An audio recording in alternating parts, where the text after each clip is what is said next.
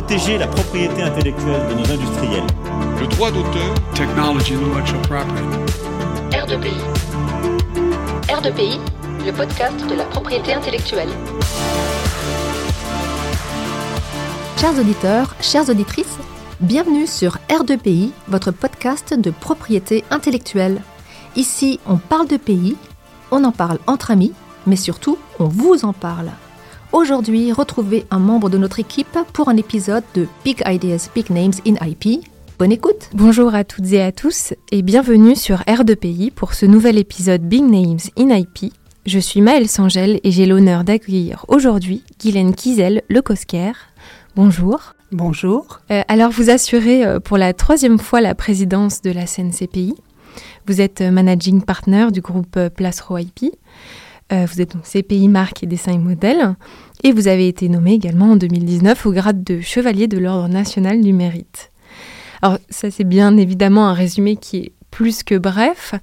Euh, Est-ce que vous pourriez vous présenter, euh, présenter vos études, votre carrière? Qu'est-ce qui vous a attiré vers, vers les études en, propriété intellectuelle et, et quels étaient votre, vos objectifs ou quelle était votre vision professionnelle quand vous avez commencé dans, dans ce, dans ce milieu, donc pour votre carrière euh, sur le long terme? Écoutez, j'ai commencé ma carrière comme beaucoup d'entre nous par hasard dans la propriété intellectuelle. Et le seul regret que je puisse avoir, c'est qu'aujourd'hui, en 2023, ce soit également souvent sur euh, une opportunité ou un coup de chance que la propriété industrielle est découverte par les étudiants et euh, que ce ne soit pas une matière qui soit mieux connue euh, des milieux estudiantins, mais également euh, des industriels et des institutionnels.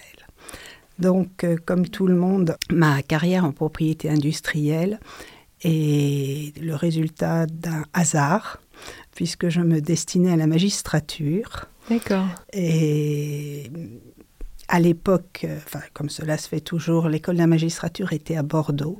Et pour des raisons personnelles, j'ai décidé de rester sur euh, Paris.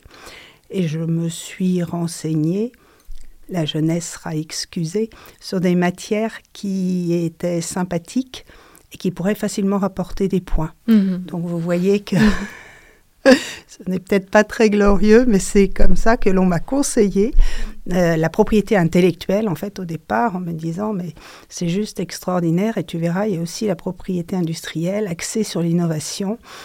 Et euh, je me suis donc inscrite en maîtrise, Mhm. euh, en cours de propriété industrielle, et j'ai été fascinée par la matière, je dois le dire. Et j'ai ensuite fait un DESS à Paris Assas. Et ensuite, euh, j'ai pu rapidement euh, trouver un stage. Tout d'abord en, en industrie à la Compagnie Générale d'Électricité Mhm. pendant six mois. Et puis euh, en pratique euh, libérale au cabinet Harley et Philippe. Et mon premier employeur, Monsieur Harley, est un monsieur qui était extraordinaire et qui était né à la fin du 19e siècle, qui m'a fait découvrir donc les pas les débuts de la propriété industrielle, mais quand même la propriété industrielle du début du 20e siècle.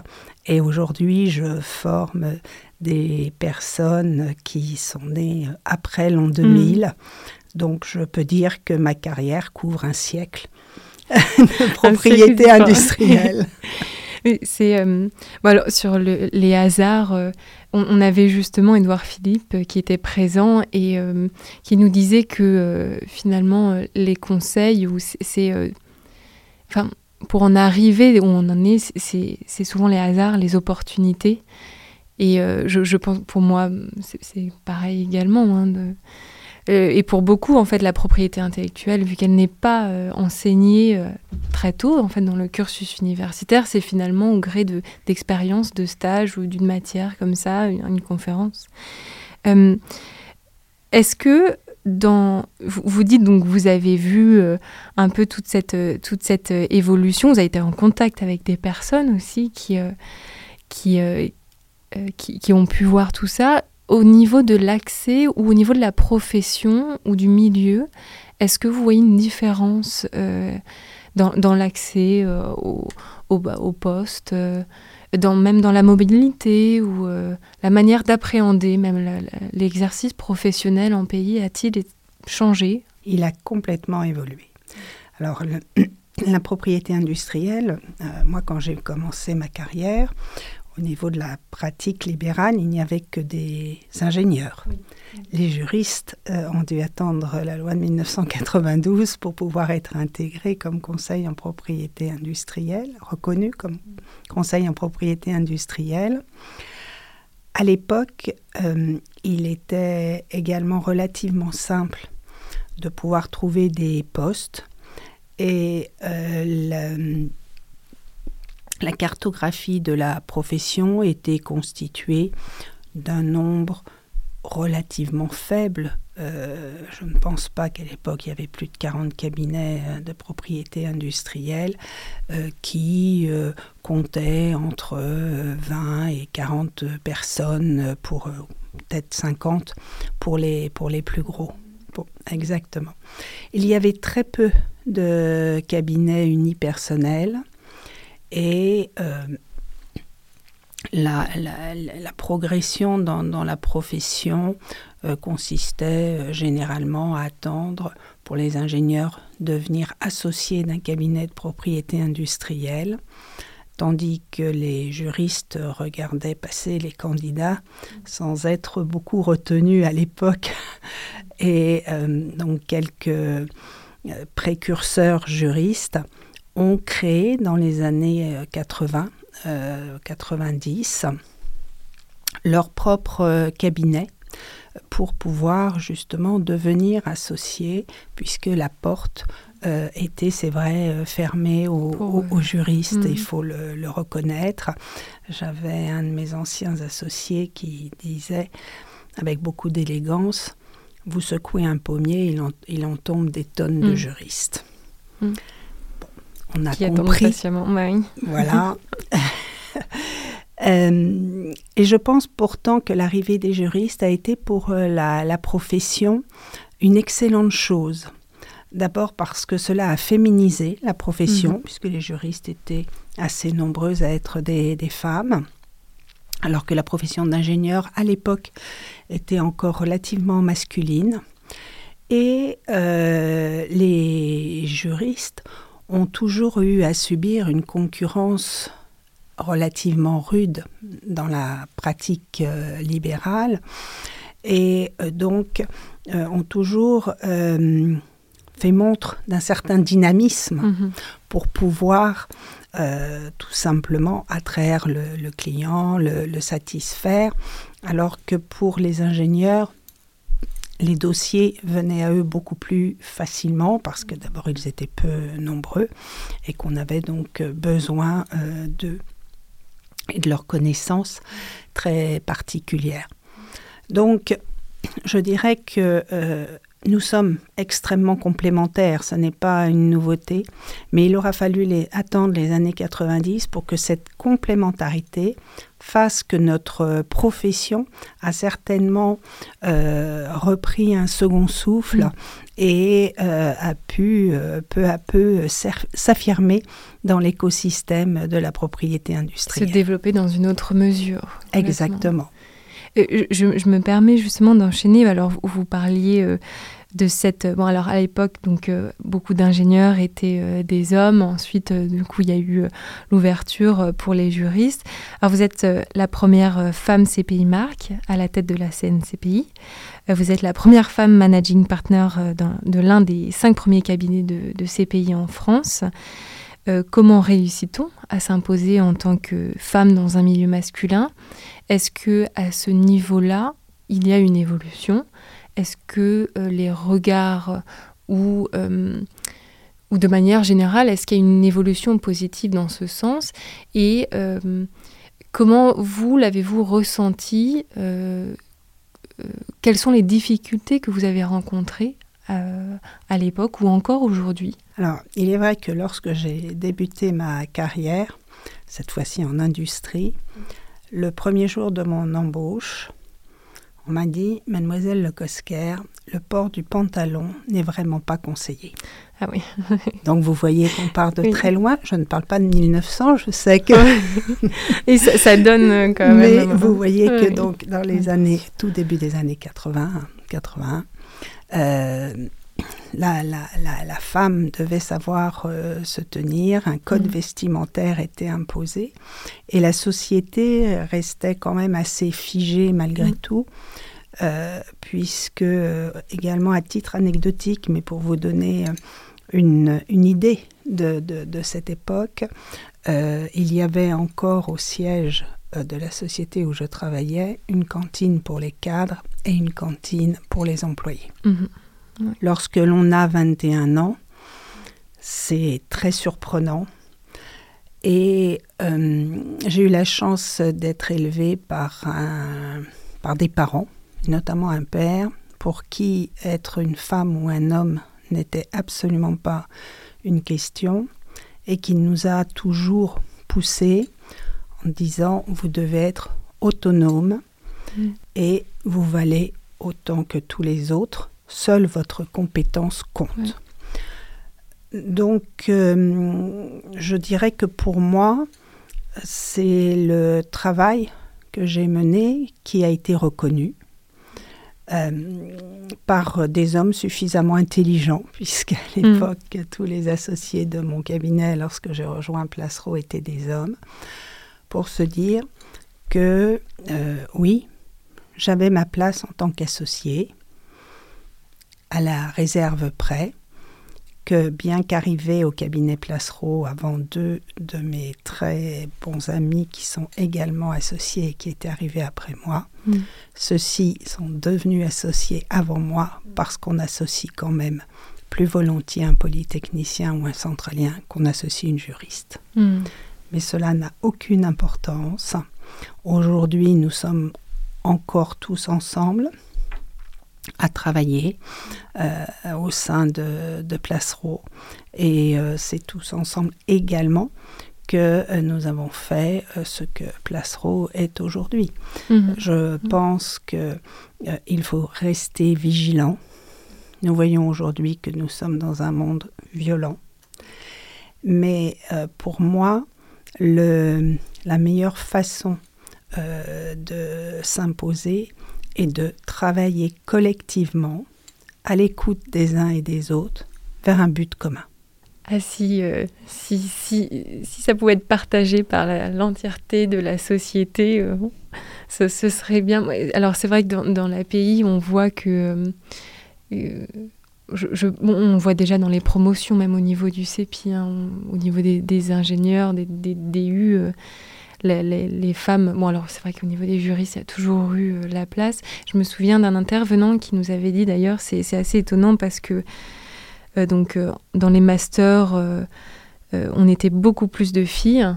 Et il nous disait qu'une fois les postes, une fois en, place dans le milieu, on retrouvait principalement des hommes au poste à haute responsabilité. Donc, euh, alors je ne sais pas si cette tendance, elle, se modifie concrètement, s'il y a un, changement. Est-ce que vous voyez au niveau des, responsabilités, euh, même vous en tant que présidente de la CNCPI, est-ce que concrètement, vous voyez une petite évolution euh, au niveau des...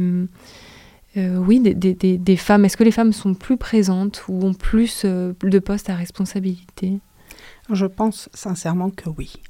La porte a été ouverte et euh, aujourd'hui, euh, en tant que, présidente de la CNCPI, lorsque je rencontre euh, présidents des autres associations nationales de conseil, bien souvent, ce sont des femmes. Et j'en suis très heureuse puisque peut-être parce que nous sommes femmes et que euh, compte tenu de, de, nos générations, parce qu'on est rarement président à 20 ans.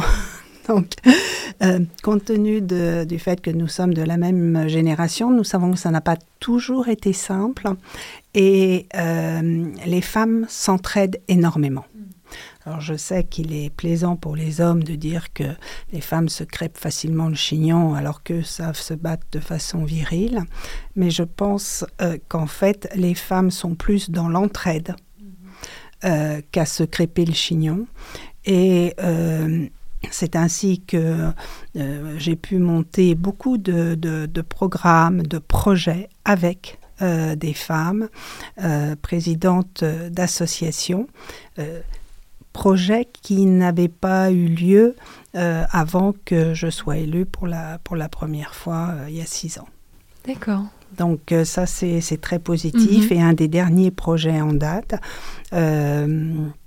que va réaliser la CNCPI avec l'association de Singapour et l'association australienne, dont les présidentes sont deux femmes, est un webinaire euh, pour échanger nos, connaissances, nos pratiques en matière de propriété industrielle. Donc un webinaire France-Singapour-Australie. Mmh. Moi, je trouve ça absolument euh, remarquable. Mmh. Euh, je trouve ça extraordinaire que l'on puisse, comme ça, grâce aux, technologies, hein, aux nouvelles technologies, pouvoir euh, échanger. Et hum, j'espère que nous aurons l'occasion d'organiser d'autres webinaires tripartites de différents pays du monde parce que ça, cela permet également une ouverture intellectuelle, euh, mieux comprendre pourquoi les pratiques sont différentes. C'est vrai que la propriété industrielle a été euh, le premier droit international avec la Convention d'Union de Paris. Euh, mais je dirais que depuis donc la fin du 19e siècle, nous cherchons à harmoniser. L'harmonisation est tout de même lente et quelquefois euh, nous avons du mal dans nos échanges à comprendre pourquoi euh, il existe telle ou telle euh, pratique. Et euh, je pense que c'est par le dialogue, les échanges, que l'on peut comprendre quels sont les raisonnements qui font que ce système voilà, mm. est, différent encore suivant les, les pays. Et de toute façon, on aura beau harmoniser les textes, après, il reste à les interpréter. Et dans, mhm. les, dans leurs interprétations, il est certain qu'en fonction de l'influence de nos droits anglo-saxons, mhm. continentaux, euh, droits coutumiers, euh, bien, les résultats en pratique ne, seront pas les mêmes. on, le voit déjà à l'échelle de, l'Union européenne, même à l'échelle nationale parfois, donc euh, au niveau international, c'est sûr que c'est d'autant plus une tâche et et, ça se fait sur des décennies et des décennies. Il faut déjà des instruments euh, en ce sens. Mais je, profite justement, vous parliez de, des actions de la, CNCPI.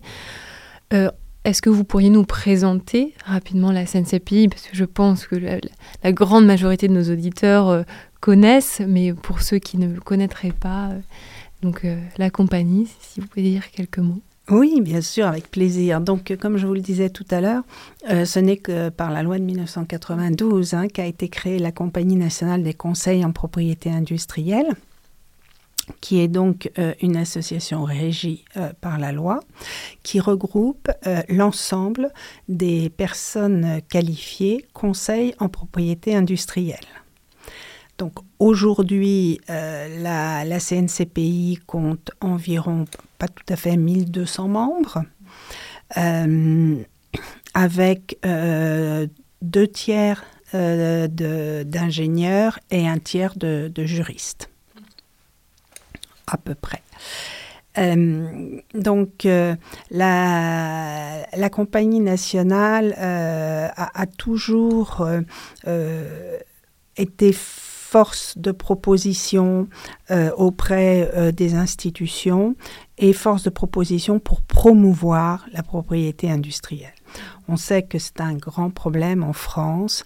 La propriété industrielle était, est et j'espère ne restera pas méconnue, mais c'est une euh, matière, alors que nos voisins allemands, ils sont très sensibles, qui en France a du mal à s'imposer et euh, les institutionnels eux-mêmes ne sont guère intéressés par euh, la matière, euh, sauf quelques exceptions. mais en général, lorsque vous arrivez pour promouvoir la propriété industrielle, euh, on vous oppose euh, ce monopole euh, qui gêne euh, beaucoup, les freins que cela crée à la liberté d'innovation. euh, bref, un discours complètement formaté euh, qui n'est que le résultat d'une méconnaissance Oui, bah, de, comme pour la de des matière. brevets. en- en temps de Voilà, Covid, on l'a vu euh, durant la Covid, on le voit régulièrement. Dix ans auparavant, c'était sur les logiciels, il fallait de l'open source à, à tout craint, etc.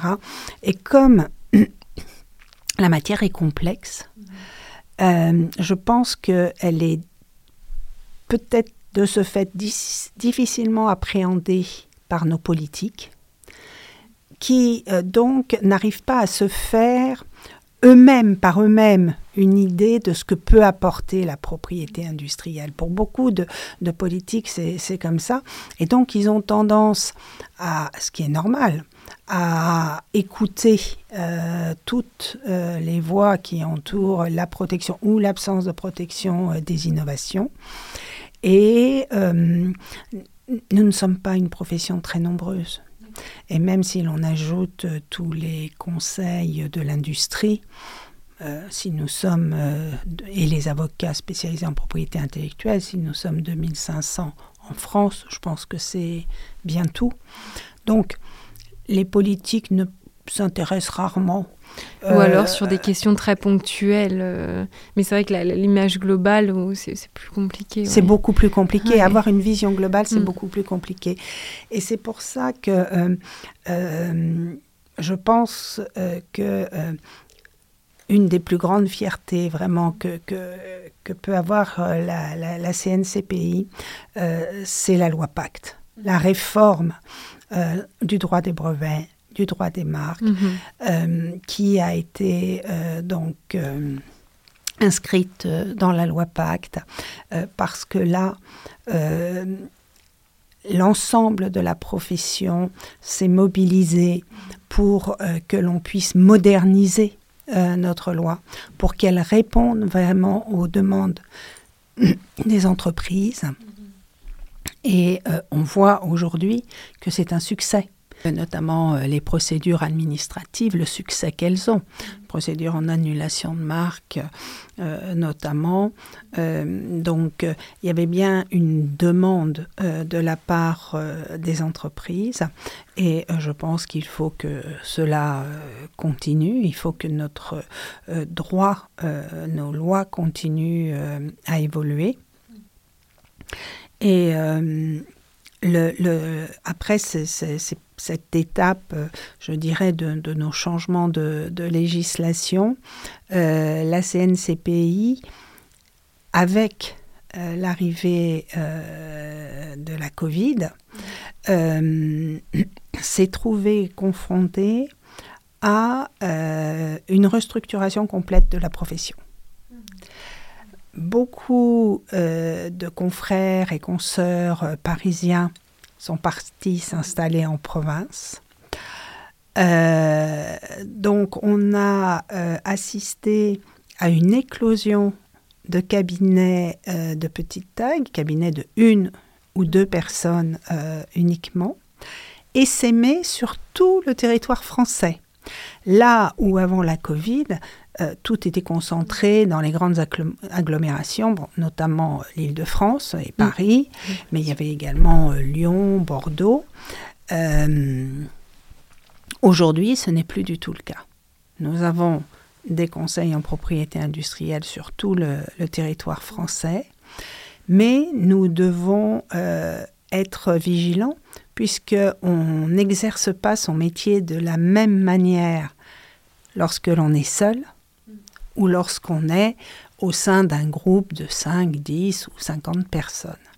Donc il y a une évolution également de, notre profession dont la CNCPI euh, a tenu compte et euh, pour lequel le bureau actuel met en place euh, différentes comment dire, aides et différents réseaux pour pouvoir soutenir l'ensemble de la profession.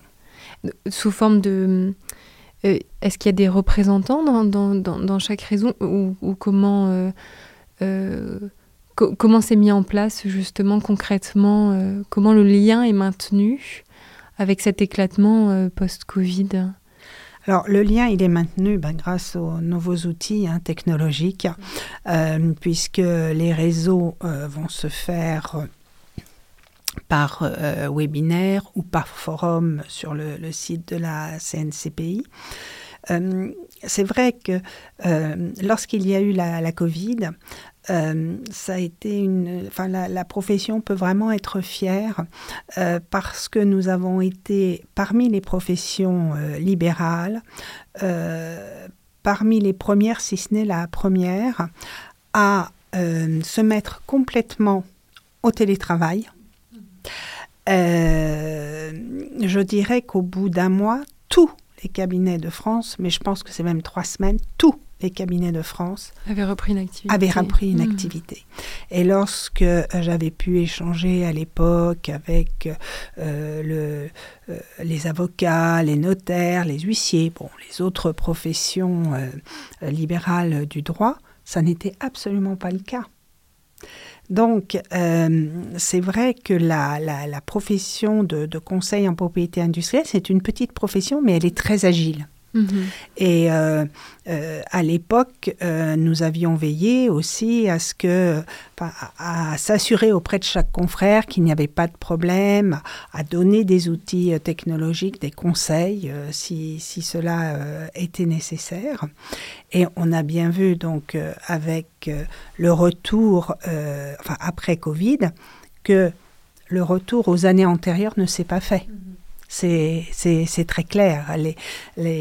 Aujourd'hui, euh, les jeunes ont euh, une volonté euh, de trouver un équilibre entre leur vie professionnelle et leur vie personnelle. Et on peut tout à fait le, comprendre, mais il est certain que cet équilibre, pour beaucoup, passe justement par le télétravail qui permet euh, de pouvoir quitter très rapidement son poste de travail pour se euh, trouver euh, voilà, au niveau personnel. Et cela change considérablement les choses. Alors pas, pas simplement pour, pour les conseils en propriété industrielle, pour, pour toutes les professions. Euh, on voit qu'il y a actuellement beaucoup de débats où on entend euh, des entreprises qui disent mais on va revenir euh, comme antérieurement au Covid. Je n'y crois pas un instant.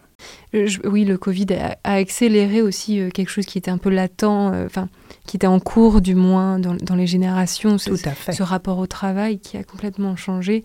Donc le Covid est venu là vraiment a joué le rôle d'accélérateur de, cette, de cette évolution-là. Donc c'est vrai que le télétravail, on, en discute euh, beaucoup. Euh.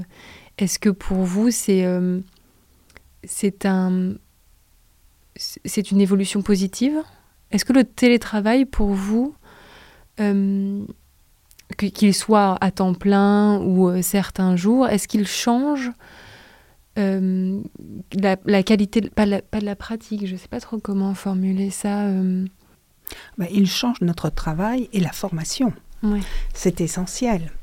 Euh, vous savez, pour être conseiller en propriété industrielle, vous devez d'abord travailler pendant trois ans sous l'autorité et la tutelle d'un conseil en propriété industrielle. Lorsque les personnes sont au même endroit, il est assez simple euh, de pouvoir échanger, travailler ensemble, former euh, les jeunes. La formation à distance est plus délicate. On ne va pas se, mentir, elle demande certainement plus euh, d'attention, plus de volonté, de détermination pour réussir à former aussi bien qu'en présentiel les jeunes. Je pense que pour les jeunes, la présence au bureau, est nécessaire au minimum quatre jours par semaine. Autant ensuite quand les personnes sont formées, quand elles ont la maîtrise de leur sujet, la maîtrise de leur métier, je pense que le télétravail n'a pas d'impact. Je dirais même que euh, le seul impact pour moi, c'est que les personnes qui travaillaient beaucoup au bureau travaillent encore plus chez elles et celles qui travaillaient moins au bureau peut-être travaillaient encore moins de chez elles. Donc ça, ça a eu un, impact, mais sur la qualité du travail, euh, ça n'a pas d'impact à condition, et ça c'est essentiel, qu'il n'y ait pas un enfermement pour la personne qui fait du télétravail. Il faut vraiment que ce télétravail soit également euh, accompagné de visio, d'échanges avec ses collègues, Que le lien, en fait. que le en- lien subsiste. Ça, c'est essentiel. Mm. Et je dirais que l'avantage euh, du télétravail et du travail à distance et des échanges par visio, euh, notamment dans, dans un cabinet comme le mien qui a des bureaux un petit peu partout en France et dans le monde, c'est qu'aujourd'hui, euh, tout le monde peut parler à n'importe lequel de ses collègues dans le monde ou en France, comme si c'était son voisin de bureau Mhm. autrefois. Et ça, ça a permis un développement de la transversalité qui est juste extraordinaire. C'est un point très positif parce que euh, on a découvert beaucoup plus ce que faisaient finalement les gens au sein du cabinet. On a ce, ce- ce télétravail, ça évite le silo. Et on va pas se mentir, euh, avant, avant la Covid, il y avait les ingénieurs brevets, les ingénieurs, les hum, juristes, euh, et euh, chacun travaillait dans son coin. Et au sein des juristes, il y en avait peut-être qui étaient plus sur Internet, protection des Mhm. données, d'autres sur des contrats. Mais tout ça travaillait un petit peu. euh, bon, on pouvait travailler ensemble, mais c'était pas si, facile que ça parce que tout dépendait où étaient les expertises. Aujourd'hui, c'est une chance extraordinaire. On peut communiquer immédiatement les uns avec les autres et de façon très rapide, très facile. Et donc, ce- ces échanges permettent euh, aux CPI d'élargir leurs horizons. Le juriste va parler à l'ingénieur, qui lui-même va parler à celui qui s'occupe du contrat, qui va parler elle-même à celle qui fait de la valorisation, qui va s'inquiéter euh, auprès de ceux qui font de l'éco-design. Enfin, vous voyez, c'est parce que la propriété industrielle, elle a terriblement évolué. On a parlé de l'évolution de, de la profession, mais la propriété industrielle, qui maintenant d'ailleurs est propriété intellectuelle, euh, euh, on peut regretter que euh, nous n'ayons pas su convaincre jusqu'à présent les, institutionnels et les politiques de changer en conseil en propriété intellectuelle, parce que nous faisons maintenant de la propriété intellectuelle. Donc on voit bien l'évolution, et c'est une évolution extrêmement importante et qui va, euh, qui, qui intellectuellement est très excitante parce que elle se complexifie euh, sans arrêt. Euh, c'est vrai que lorsque moi j'ai débuté ma, ma carrière, il n'y avait même pas d'examen des marques. Donc euh, voilà, euh, si on n'avait fait que de la gestion de portefeuille, j'aurais passé ma vie à rédiger des libellés de marque, ce qui n'est pas spécialement intéressant, on va le reconnaître. Et heureusement donc qu'il y avait beaucoup de consultations à côté. Mm. Mais aujourd'hui, euh, manager un portefeuille euh, de marque, ça veut dire euh, connaître les procédures d'opposition, connaître toute euh, la pratique de, de- de- des oppositions, le règlement européen sur les marques. Donc, et, c'est vraiment très large, extrêmement vivant. Euh, donc, euh, on voit bien que, et à cela, évidemment, à côté de, de- la gestion de, de portefeuille avec toutes les procédures donc, qui ont évolué et qui sont extrêmement intéressantes, on a euh, tous les droits, les fameux droits annexes et connexes, qui sont la protection des données, qui sont le contrat, qui sont... quand, lors de mon premier mandat, nous avons créé la commission contrat au sein de la CNCPI. Eh bien, j'ai eu plusieurs appels de confrères qui m'ont dit Mais Guylaine, vous pensez qu'on a le droit de faire des contrats? J'ai dit oui, je ne pense pas, j'en suis certaine. il est évident que nous avons le droit de faire des contrats.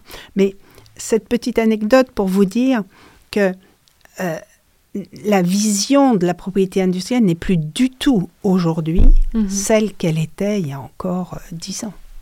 Oui, ça s'ouvre. euh, Il y, il y a une ouverture ouais, complète. Totale. Ouais. Total.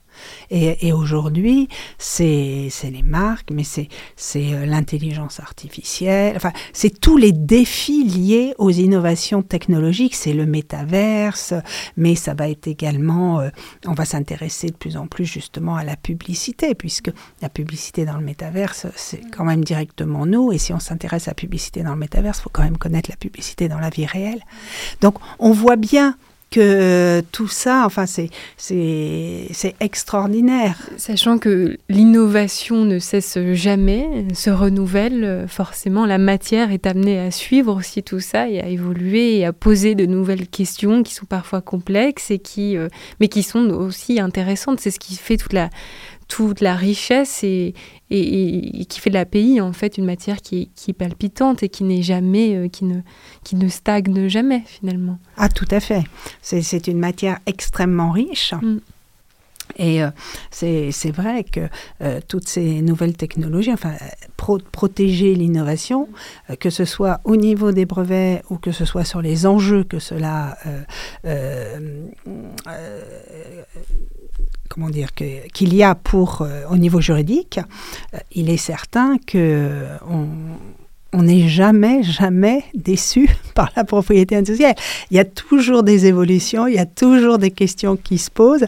Et lorsqu'on arrive à, résoudre euh, des difficultés, on peut être sûr qu'il y aura d'autres challenges, d'autres enjeux qui vont, qui, qui, qui vont survenir. Et ça, et ça c'est juste extraordinaire. Alors, c- c- ces nouvelles innovations, elles enrichissent euh, notre travail, euh, elles enrichissent notre pratique et en même temps, elles sont un défi pour la profession. Euh, puisque aujourd'hui, beaucoup se posent des questions sur leur avenir en disant mais que va-t-il se passer? Est-ce que après avoir été concurrencé euh, par les cabinets anglo-saxons euh, à la fin des années 80, début des années 90, puis euh, par les, les, les- les plateformes administratives, puis par les Mhm. legal tech, maintenant j'ai l'intelligence Oui. artificielle, au secours, Oui. mais pas du tout. Mm. Moi, je ne redoute absolument pas euh, les outils d'intelligence artificielle. Je pense qu'ils vont pouvoir aider la nouvelle génération de conseils en propriété industrielle, qui seront des conseils en propriété industrielle augmentés, comme, on, Mhm. comme on dit, Euh, parce que grâce euh, à l'intelligence artificielle, il y a plein de tâches qui nous prenaient énormément de temps de recherche, euh, euh, notamment, euh, qui vont pouvoir être déléguées à ces, intelligences et nous permettre d'avancer beaucoup plus vite sur les sujets. Et se consacrer euh, parallèlement du coup à d'autres euh, d'autres Tout à fait. Approfondir également nos, nos connaissances, être, euh, comment dire, challengé par cette intelligence artificielle. Tiens, elle me dit ça, elle me propose d'aller voir telle, telle affaire. Oui, mais alors, et que se passe-t-il dans tel cas, etc. Mhm. C'est- à nous de, de, de- de se servir de- de cette intelligence pour nous permettre d'aller encore plus loin.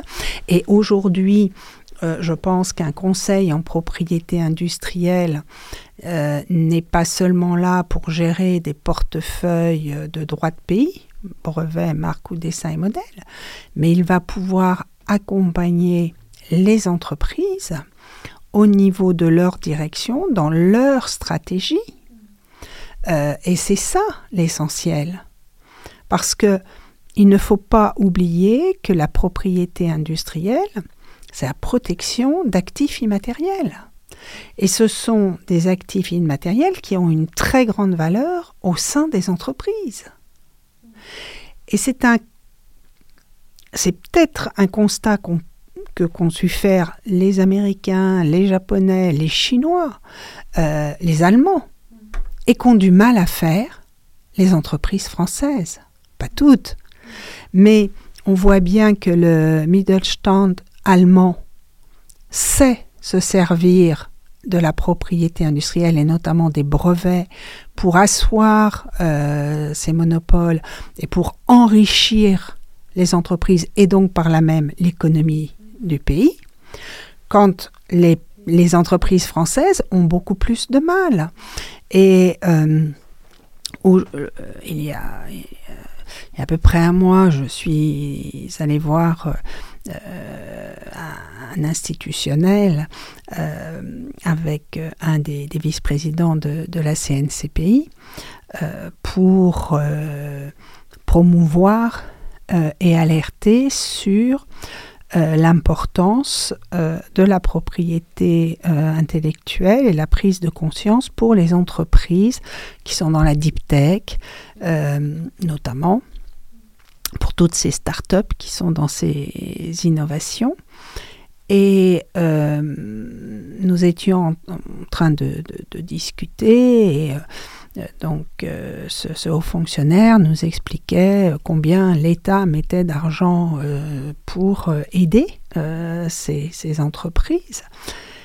Et nous avons posé une question en disant mais quand vous donnez cet argent, est-ce que vous vous assurez euh, qu'ils ont bien fait des libertés d'exploitation en ce qui concerne l'innovation qu'ils veulent euh, mettre en place, enfin qu'ils qu veulent fabriquer, qu'ils veulent vendre?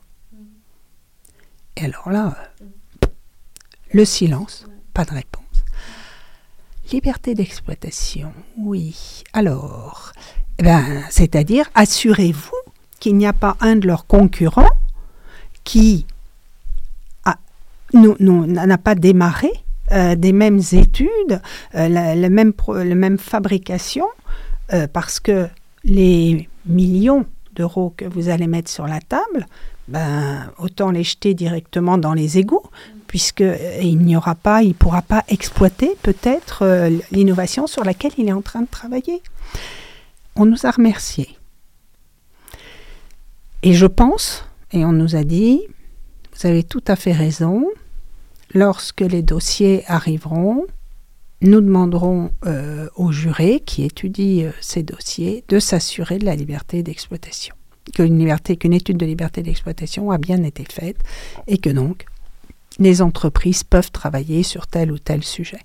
Donc on, on voit, vous voyez, on voit qu'on est très loin. C'est-à-dire que pour euh, beaucoup de politiques, euh, la propriété industrielle, c'est une, une matière complètement abscon.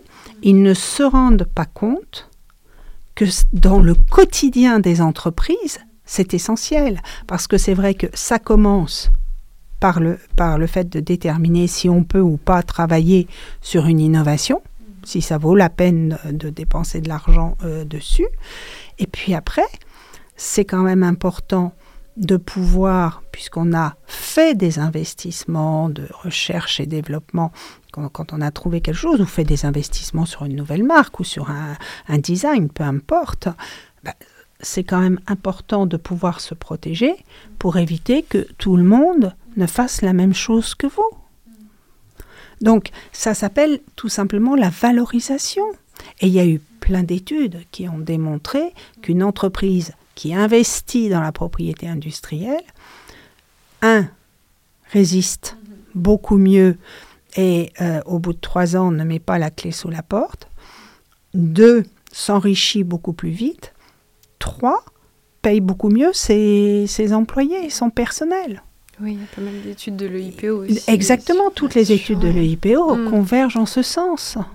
Donc euh, c'est absolument euh, essentiel. Et, là, pour euh, à, à, votre niveau, donc avec la CNCPI, quels sont vos leviers d'action? Quels sont les axes? Comment vous pouvez participer de cette de cette prise de conscience, de vouloir faire prendre conscience plutôt aux décideurs, aux, aux, à, aux représentants étatiques ou aux institutions de l'importance de, de, la propriété intellectuelle de manière générale, mais pour l'économie aussi, enfin, eux qui, euh, qui est très important, surtout après une période, euh, après Covid. Nous cherchons à évangéliser euh, le gouvernement, les hommes politiques, les associations autres. Et nous avons plus d'une fois essayé de convaincre le ministère de l'Éducation nationale de l'importance d'enseigner la propriété industrielle très jeune. On demandait euh, dans les collèges, mais, je ne sais pas si vous le savez, à Singapour ou en Australie, on enseigne la propriété industrielle aux enfants quand ils ont 3 ans. Donc, alors évidemment, on ne va pas leur expliquer ce qu'est un brevet. Mais quand vous euh, faites faire euh, des dessins à des petits ou une poterie, enfin peu importe, ça passe par l'art, ou une petite invention, enfin voilà, et qu'après vous leur dites ah ben ton copain il va il va faire exactement la même chose que toi, il va copier ce que tu as fait. Ben, même un gamin de 3 ans, il comprend que non, il n'a pas envie qu'on refasse ce que lui a fait. Et c'est par des exemples concrets que s'installe ben, le réflexe de la protection de ces innovations, de ces créations, et qui fait que quand ces gens, 20 ans, 25 ans après, travaillent, commencent à, entrer dans la vie active, ils ont automatiquement ce réflexe propriété industrielle. Parce que ce, réflexe propriété industrielle, ça ne doit pas simplement être la recherche et le développement, ça ne doit pas simplement être chez les juristes, ça doit être chez celui qui fait du marketing, ça doit être chez le financier, ça doit être euh, chez, ah, dans toutes les directions des entreprises. C'est complètement transverse. Tout le monde doit y penser. De quelle manière serait le plus efficace, en fait, finalement, de sensibiliser les, jeunes? On a, on a travaillé beaucoup avec l'UNIFAB euh, il, y a, il, y a, six ans, et justement, euh, avec l'UNIFAB, on avait, on avait, il y avait l'UNIFAB, il y avait France Brevet, il y avait la CNCPI, et euh, nous avions monté un groupe de travail avec le ministère de l'Éducation nationale. Alors la propriété industrielle aujourd'hui est une des matières qui peut être prise pour le bac. Alors sais pas trop euh, comment ça fonctionne, mais ça fait partie des matières euh, euh, que vous choisissez, enfin en option. Hein. Mm. mais je pense que, enfin pour moi, pour que la propriété intellectuelle soit reconnue, et même connue tout simplement, c'est enfant qu'il faut l'enseigner. C'est enfant qu'il faut faire comprendre à, quoi, à quoi cela sert. Tout, comme, euh, en fait, on, pourrait apprendre aux enfants euh, par le jeu euh, à, créer, à innover. Tous les enfants sont différents. Si vous faites dans, euh, un petit groupe d'enfants avec un euh, qui va être plus doué pour, pour, pour, la création, l'innovation, l'autre à côté qui va être plus doué pour se dire bah tiens je vais vendre le, petit jouet que j'ai fait un euro, deux euros euh, à mes copains, et puis après, on va pouvoir racheter euh, des pièces détachées pour pouvoir faire autre chose. Enfin, vous donnez l'envie à ces, à ces enfants. Vous, vous, suscitez en eux une envie. Et, et ça, c'est juste extraordinaire. Il est certain qu'aujourd'hui, euh, bon, il y, a, beaucoup, on, est très nombreux à essayer de, promouvoir euh, la, propriété intellectuelle, euh, de l'enseigner, parce que euh, c'est vrai qu'outre les conseils en propriété industrielle, il y a les gens de l'industrie, il y a euh, l'INPI, euh, il, y a, il y a le IPO, enfin tout le monde, euh, il y a l'OEB, tout le monde fait des formations sur, la, sur la propriété industrielle. Et puis plein d'associations de, de, de, formation, le CEPI évidemment également. Mais en fait, ce que l'on constate, c'est que toutes ces formations sont faites auprès de personnes qui, qui, qui ont 20 ans ou euh, après, jusqu'à 50 ans, on peut être, peut être formé, hein, c'est pas, pas le souci. Mais c'est pas ça la cible. La cible, ce sont les enfants. C'est eux qui, qui, qui vont euh, s'approprier la matière, en comprendre euh, et expliquer de façon très simple. Hein. Je ne reproduis pas ce que fait mon petit copain et je peux vendre ce que j'ai créé, ça me rapporte des sous. C'est aussi bête que ça. Hein. Euh, et la plupart des enfants euh, se trouvent ravis de, de, pouvoir justement créer, inventer et que, que ça leur soit bénéfique. Oui, c'est le faire euh, assimiler très rapidement, mais de manière euh, parfois même indirecte, ludique. Vous, vous, nous avez parlé de ces actions-là, donc avec euh, l'Unifab par exemple. je, alors, parce que plutôt, ça c'est très récent, mais au niveau de la JUB, la CNCPI a été extrêmement active aussi en France, mais aussi à l'international. Est-ce que vous pouvez nous en parler un petit peu? Et aussi euh, savoir de, quelle manière on détermine les axes de travail au sein du bureau comment, se dessinent en fait les, actions euh, ou, les objectifs euh, de la compagnie? Alors les objectifs de la compagnie, ils se définissent en fonction de l'actualité. Mmh. Donc lors du premier mandat, il est clair que lorsque le, le, gouvernement qui venait d'être mis en place a parlé de cette loi Pacte, euh, nous, nous, sommes tout de suite inscrits euh, dans, euh, dans, dans, cette, dans ce travail. Et donc, le premier mandat, très clairement, a été axé sur la réforme du droit de la, propriété intellectuelle. Nous n'étions pas les seuls. Nous avons beaucoup travaillé à l'époque avec France Brevet et euh, également euh, la CPI et l'INPI, bien entendu. Euh, ensuite, lors du deuxième mandat, nous voulions réformer nos textes intérieurs, c'est-à-dire le règlement intérieur, la chambre de, de discipline, euh, puisqu'il datait de 1992, et donc on se doute.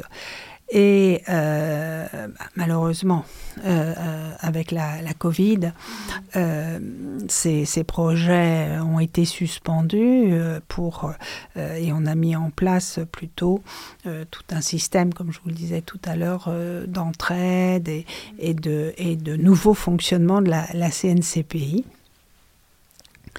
Euh, avec la mise en place de, de webinars, euh, évidemment, de visioconférences, etc. Euh, aujourd'hui, il est certain que bon, la JUB, ça fait 50 ans que tout le monde l'attendait, donc la, la, CNCPI a toujours soutenu la juridiction unifiée du brevet.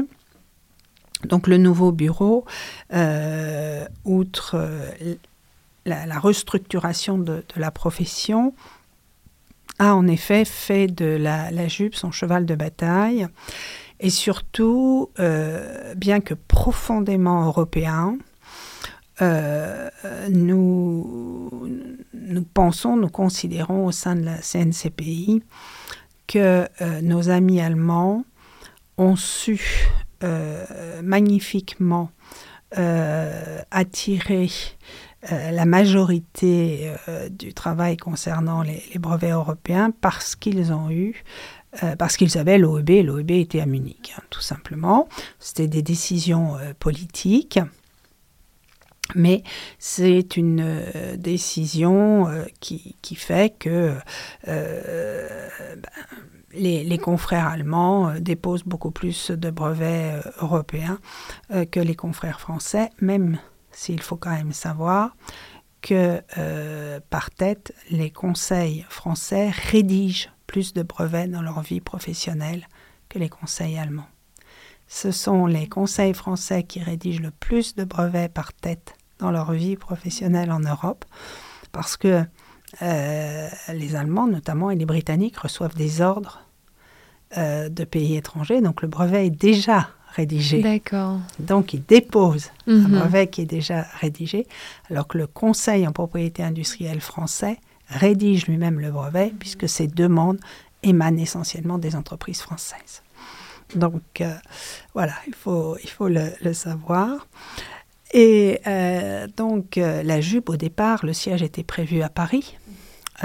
puisque donc il avait été décidé dans les années 70 hein, que euh, Munich aurait euh, l'office et euh, Paris aurait le, contentieux. Avec toutes les circonstances politiques que l'on connaît, et notamment le, Brexit, pour essayer de retenir le Royaume-Uni au sein de l'Europe, le président Hollande a accepté qu'il y ait une branche du siège à Londres.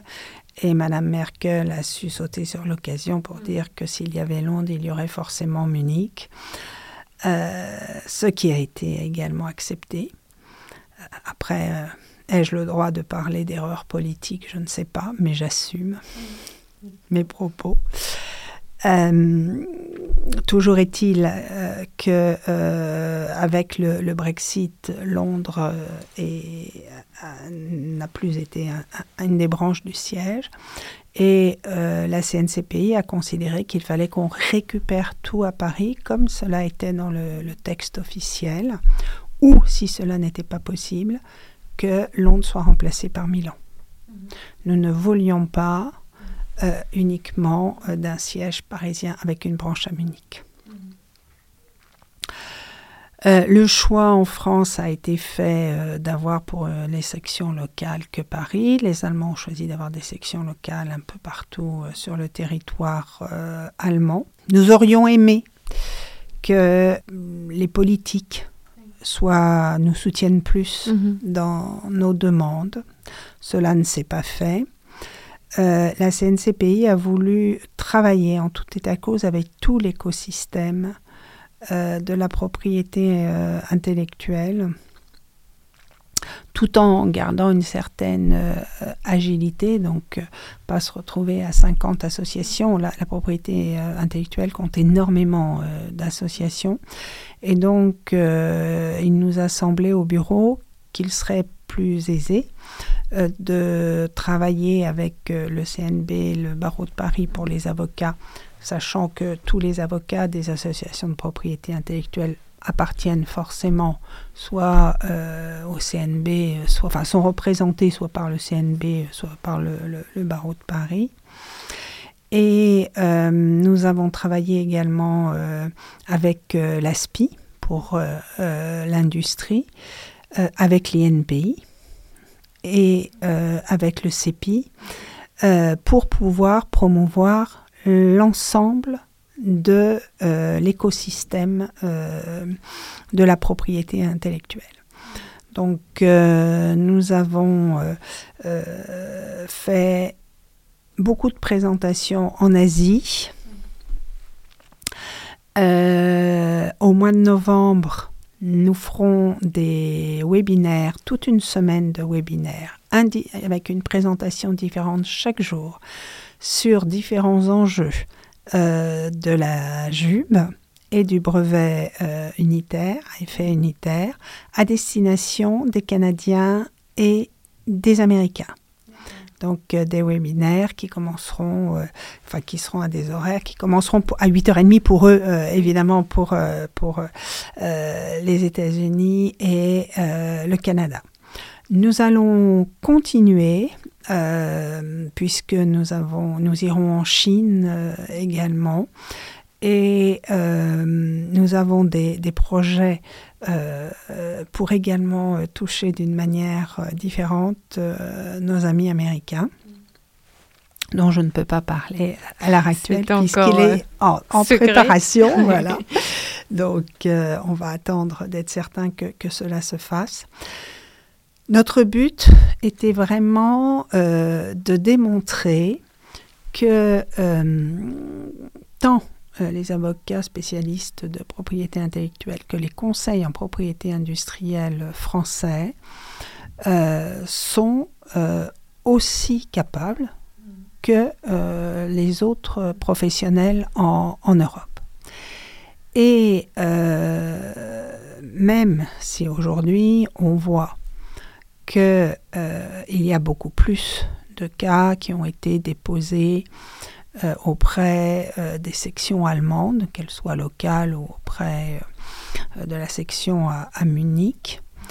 on voit bien que les choses frémissent et on commence à avoir des cas en France par, euh, qui sont confiés par des entreprises euh, asiatiques euh, à des confrères français, à des conseils français, à des avocats français. Et donc, nous ne pouvons qu'en être satisfaits. je pense que la profession française, au départ, au mois de juin, n'était pas beaucoup représentée n'apparaissait pas comme European Patent Litigator sur les, listes. On est en train de rattraper notre euh, retard de ce point de vue-là. Et je pense que euh, cette promotion que nous avons faite commence réellement à porter ses fruits. Si j'en crois, en tout cas, les conversations que j'ai pu avoir avec beaucoup de confrères asiatiques, euh, il y a une espèce de prise de conscience du fait qu'en effet, euh, un brevet européen, c'est pas un brevet allemand. Un contentieux devant la jupe, c'est pas un contentieux allemand. Et euh, que euh, certainement les Italiens, les Français peuvent faire aussi bien, voire même mieux que des confrères allemands. Il n'y a aucun souci de, de, ce côté-là la présidente australienne euh, euh, qui a assisté euh, au cocktail que, nous avions organisé à, Singapour grâce au, service économique chargé de mission de, de l'INPI placé à Singapour et à la volonté de Madame l'ambassadrice de Singapour, euh, donc la, présidente australienne nous a demandé euh, de lui donner le, lien de la vidéo qui mhm. promeut euh, la, la, Jube à Paris pour pouvoir l'envoyer à l'ensemble des conseils en propriété industrielle australiens en disant mais cette promotion elle est hyper valable, enthousiasmante et il faut absolument que mes confrères en aient connaissance. Donc, c'est quelque part euh, vraiment très satisfaisant mhm. parce que c'est vrai que euh, souvent les, industriels australiens euh, font tout de suite appel à des conseils britanniques. Et pour les, les, conseils, pour les industriels asiatiques, bien souvent japonais, coréens, singapouriens ou chinois, ils font souvent appel à des conseils allemands. Les choses bougent, les choses, je pense, vont changer.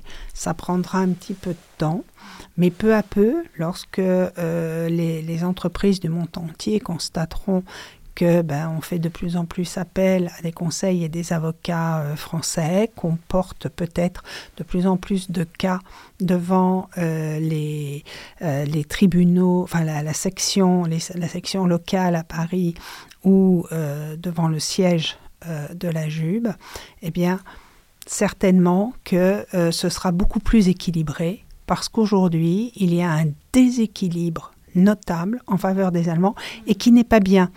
Que, ce déséquilibre, euh, s'il avait été en faveur des Britanniques ou des Français ou des Italiens, c'est pareil, c'est très contestable.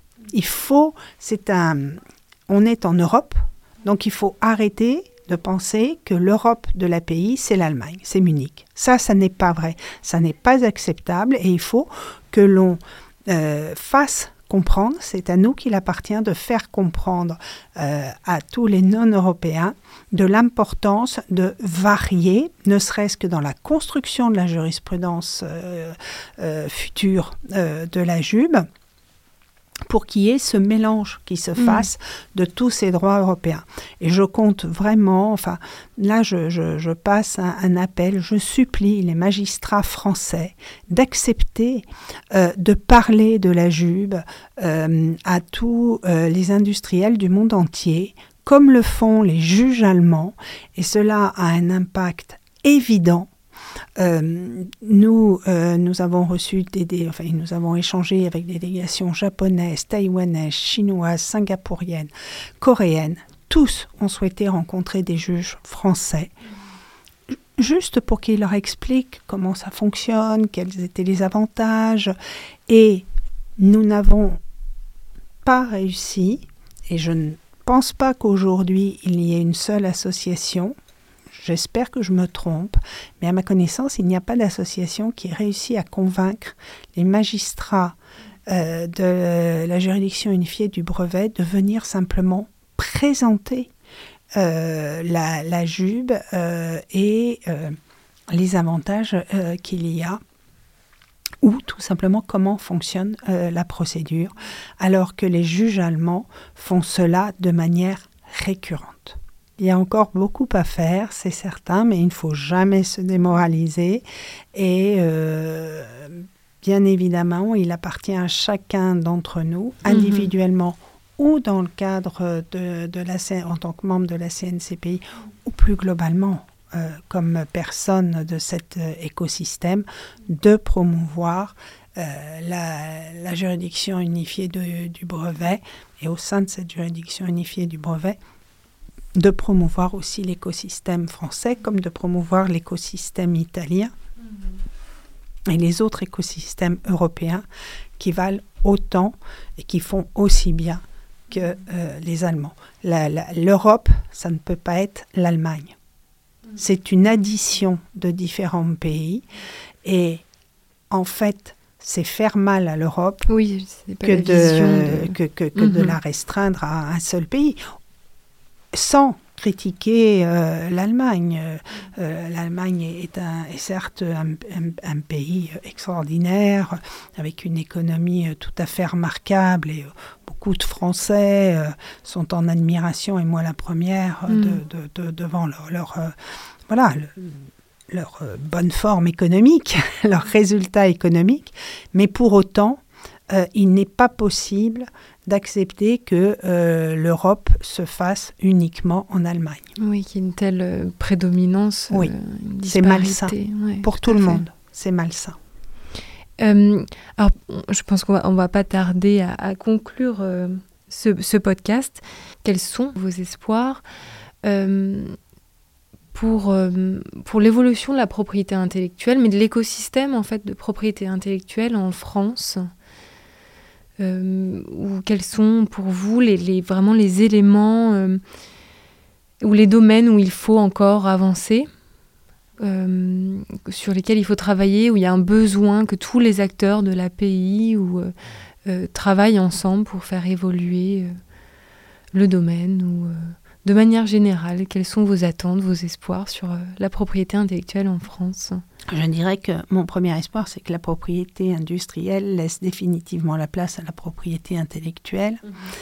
et euh, que notre INPI devienne l'Institut national de la propriété intellectuelle et que les CPI deviennent des conseils en propriété intellectuelle.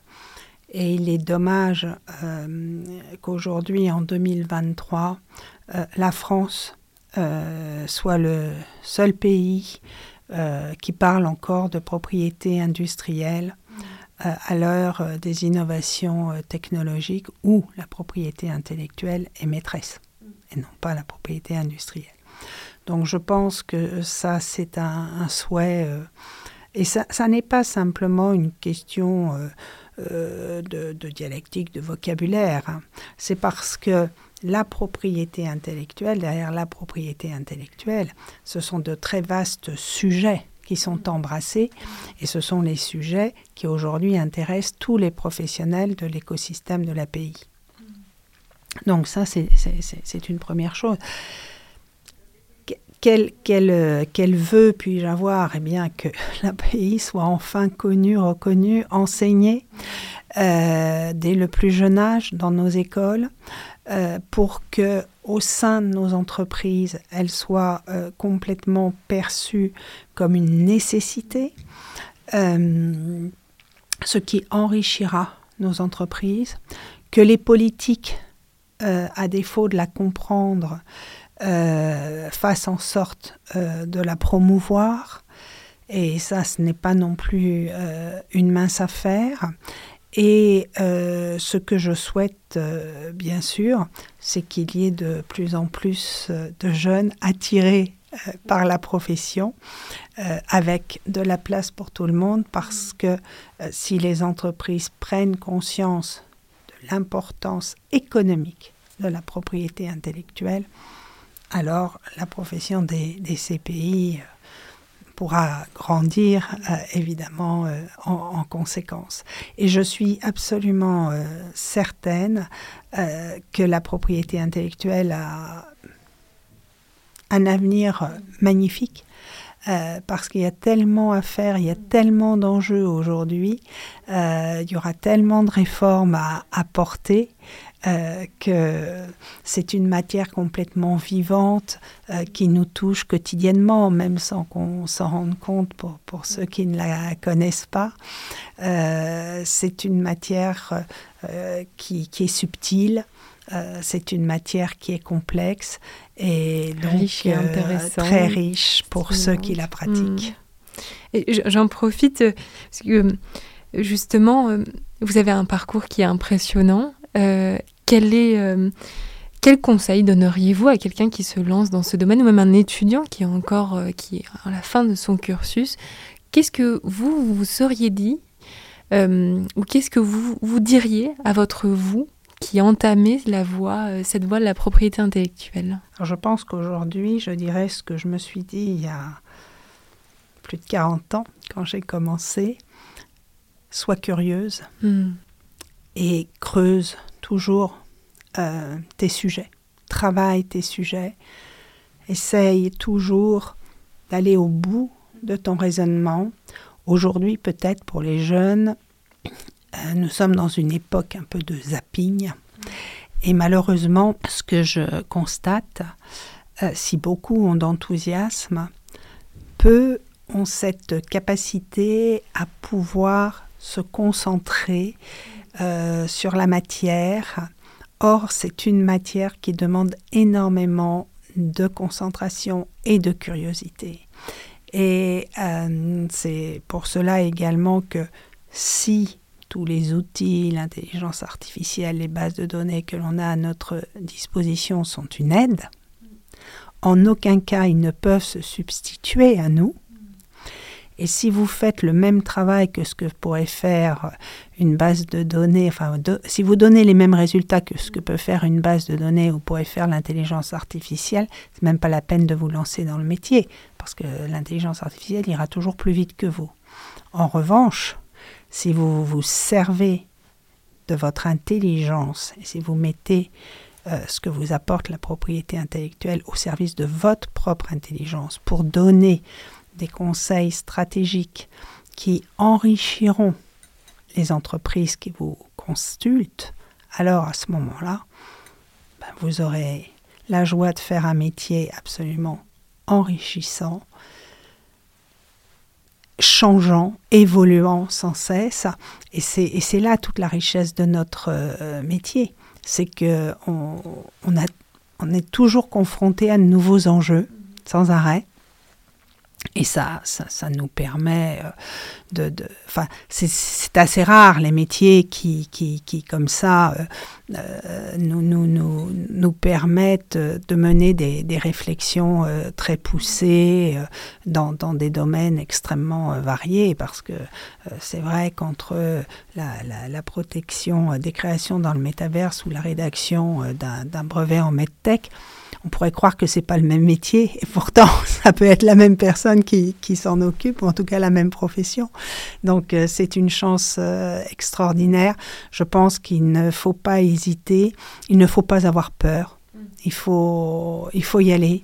Euh, c'est, c'est une matière qui est tellement enrichissante que de toute façon on ne s'en lasse jamais. Je pense que c'est un, un parfait mot de la fin. Je Merci. vous remercie beaucoup euh, pour ce, pour ce podcast plus qu'intéressant. Merci à vous euh, et merci à nos auditeurs également. Merci beaucoup à vous de m'avoir reçu et merci de ces échanges qui m'ont fait très plaisir. Plaisir partagé. Merci à vous. Merci, au revoir. Merci d'avoir écouté R2PI, un podcast proposé par le CEPI. Retrouvez notre actualité sur le site du podcast et sur nos comptes Twitter, Instagram et LinkedIn. Les liens sont en description de l'épisode. Vous pouvez également nous écrire par email à l'adresse r2pi.contact@gmail.com. À la semaine prochaine.